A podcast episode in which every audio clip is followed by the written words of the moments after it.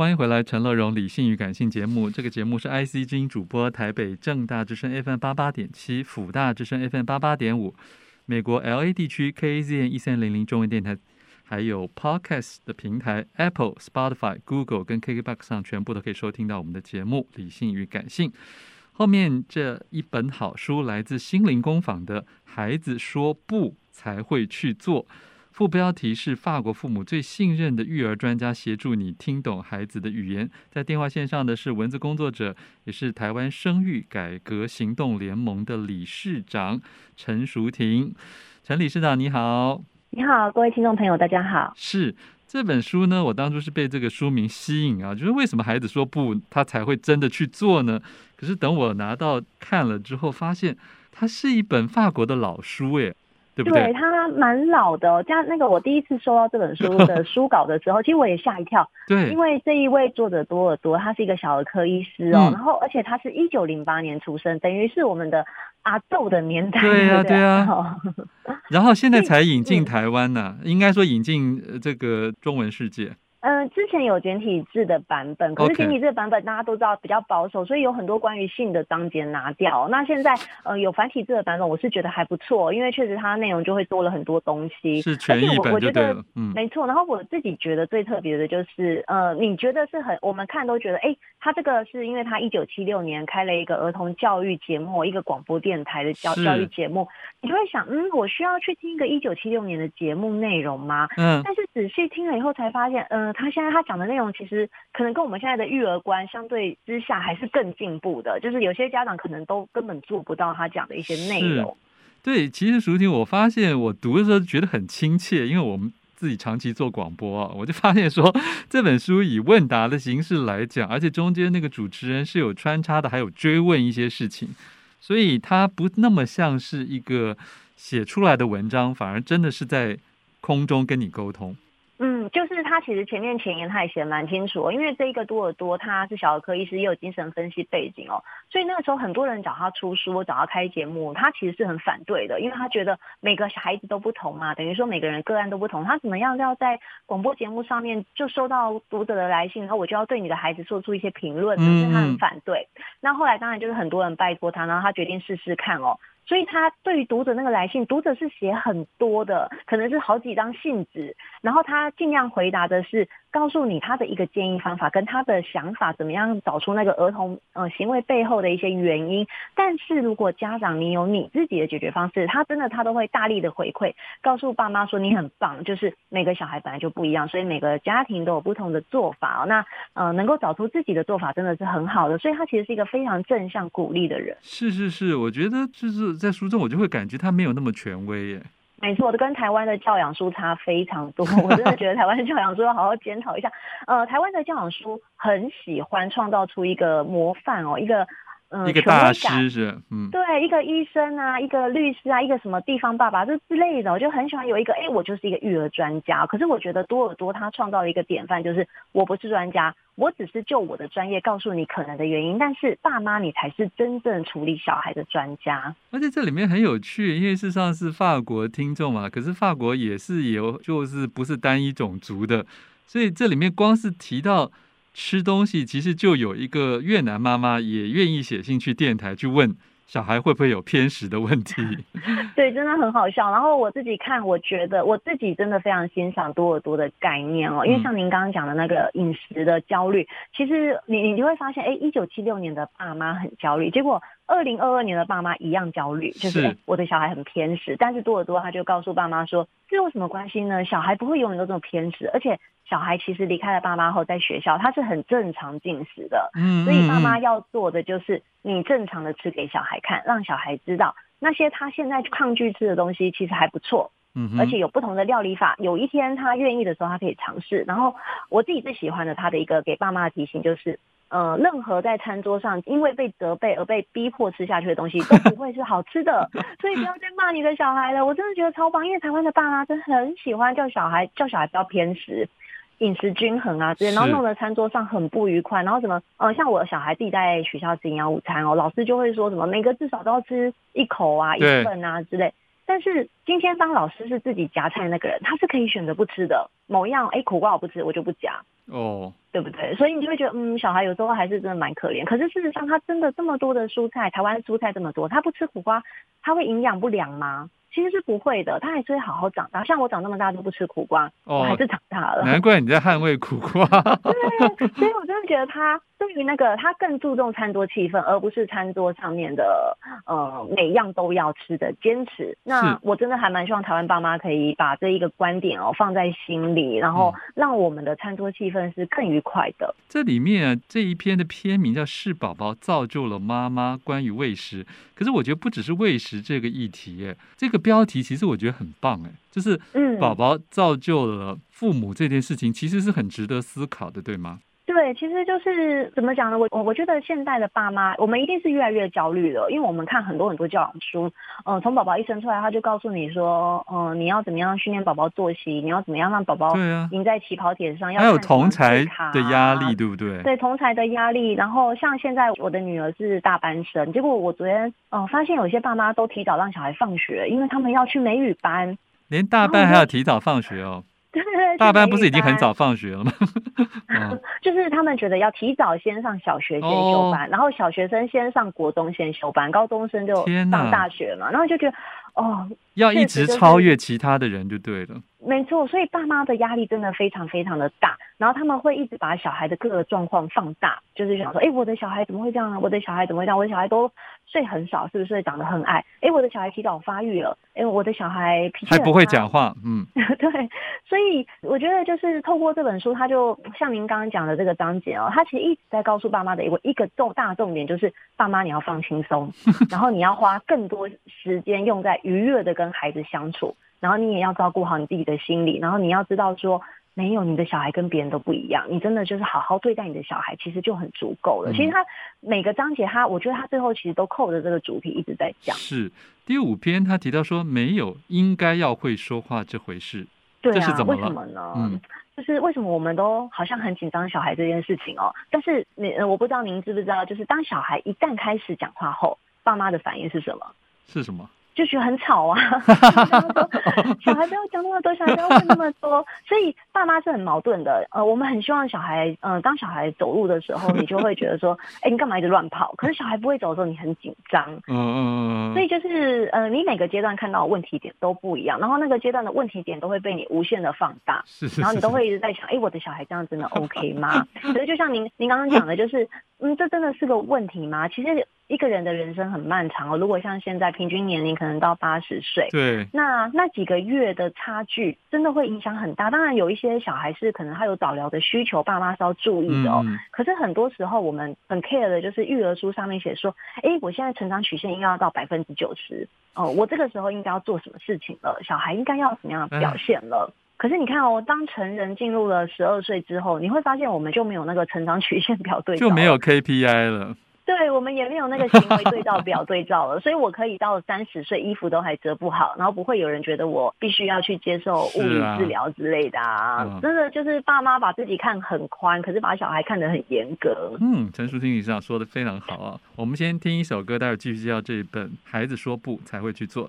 欢迎回来，陈乐融理性与感性节目正在介绍的好书是来自心灵工坊的《孩子说不才会去做》。法国父母最信任的育儿专家，协助你听懂孩子的语言呢、啊。呃，这一个作家叫冯斯瓦兹多尔多，然后在电话线上帮忙推荐这本书的是作家，也是台湾生育改革行动联盟的理事长陈淑婷。Hello，哎，淑婷理事长，好像你在帮推荐序的时候有写到关于这位精神分析师的对于性教育给父母的建议，似乎和我们还是有一点点时代差。对我呃，我相信在看这本书的人哦，可能他在这部分会是最被卡住的哦。那我自己当时其实，在读的时候，我也有提醒出版社这一点哦，就是不管这个作者他的想法多进步，或者他在对于儿童多宽容哦，但是他的背景他是天主教徒，而且是非常传统的天主教徒，然后呃家里是很富裕的，所以他相对的他各个方面他都也会是。比较保守的，尤其是在性别方面。嗯嗯嗯。嗯，所以呃，他当然就是会讲说，例如说他觉得爸妈不要在孩子面前裸体。嗯，对。对。那我想现在的爸妈已经比较不在意这个了，就会觉得嗯，那怎么样？我们现在都是帮小孩洗澡啊，裸体有什么关系哦？可是以他精神分析的观点，他当然就会觉得说，呃，让小孩看到爸妈很美好的身体，可能会让小孩有点自卑哦。可是我我相信这都是时代差异哦。如果多尔多他是现代人哦，能够活到现代的话，他应该也会嗯、呃，可能有一些修正或调整。嗯嗯。那我自己是觉得问题比较大的是，嗯、呃，里面很明显的在那个一九三五、一九四五年代哦，就是以这个多尔多他自己担任母职的时候，就是你会发现，呃，父职的角色是消失的。嗯，但你去想他的时代背景哦，那是一个战乱的年代哦，很多爸爸他可能不是在战争，就是他可能是忙于生计，所以他们可能是不得不消失哦，不得不隐藏起来哦，所以他就会跟你讲一些，呃，如果是男孩的话，有一些问题确实是需要男性帮忙啊，呃，很多问题妈妈没办法是妈妈没办法跟儿子解释的，那他会不断的加重男子气概哦，这个阳性的呃阳性气质哦，确实我是觉得。我们现在已经不会这么想了嘛？我们现在尤其是像性教育，我们都会说爸妈要抱持着一样的观点来跟孩子谈哦。所以自己读者在读这部分的时候，你都可以把这个时代背景的问题加进去，然后就会觉得比较能够理解，哎，为什么多尔多是这样写的？嗯哼。可是我相信有一个东西是蛮亘古的，就是包括伊底帕斯情节啊，或者或者是对于呃一个以上的孩子在家中产生的嫉妒跟竞争的心理。这个好像永远不会消失的。那多尔多是怎么看待呢？嗯，多尔多他当然他有时候他还是会觉得说。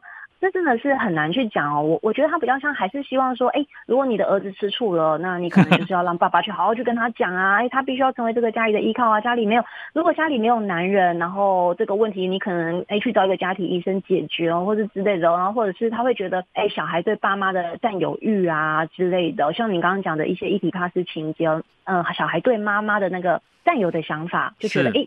为什么我要跟爸爸竞争啊之类的？那这都是我们现在比较不会去这样想的。那我自己在看的时候也觉得，嗯，像他就会觉得不要让年长的小孩参与那个妈妈生二宝、三宝这个场面。哦，他就觉得对孩子毫无用处啊，那你就让小孩回避比较好啊。可是像现在，就我们知道的那个法国的一些生产哦，它其实反而是很鼓励呃大宝参与的，他就会觉得说这样子孩子会更知道这个生命经验的感受，然后也会对于嗯、手足有更亲密的接触，所以你看，就是这个时代真的是一直在改变啦。欸可是，舒婷理事长，你自己是台湾生育改革行动联盟啊，对，你对这一点看法什么？因为事实上，先生要不要进去产房，都还不是那么的有共识的一件事。如果还要把小孩也带进去，嗯，您的看法是？嗯，台湾大概是在九零年代哦，开始有在推，哎，其实伴侣应该要进产房陪产哦。那当然有很多。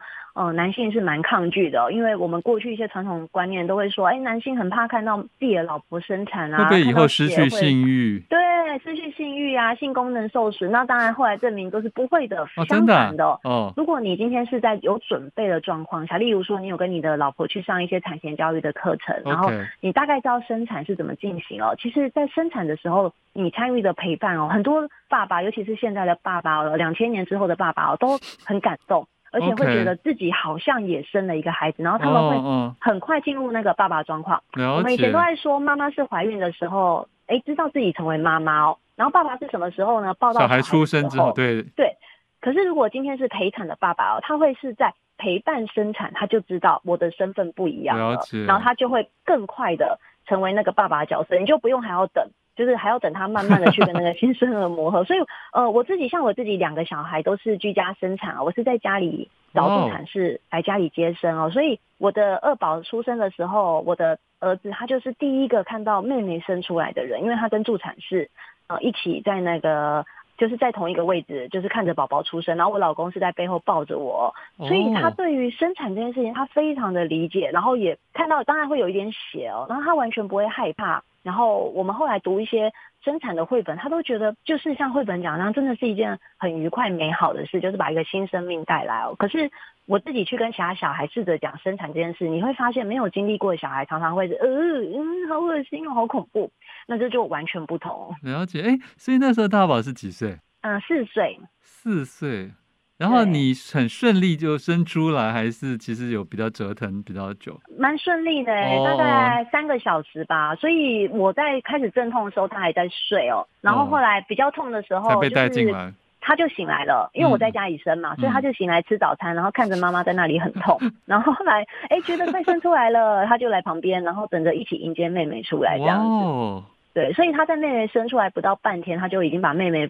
就是抱着视视为呃自己的妹妹了，嗯，对对对，所以他非常的知道什么样叫做一家人，而不是说，哎，今天被送去阿公阿妈家，然后一个月后妈妈从月子中心回来，然后带了一个宝宝跟他说，哎，这个是你的妹妹，我觉得那个感觉一定是有差距的啦。哇，理事长你真的很很身体力行哎。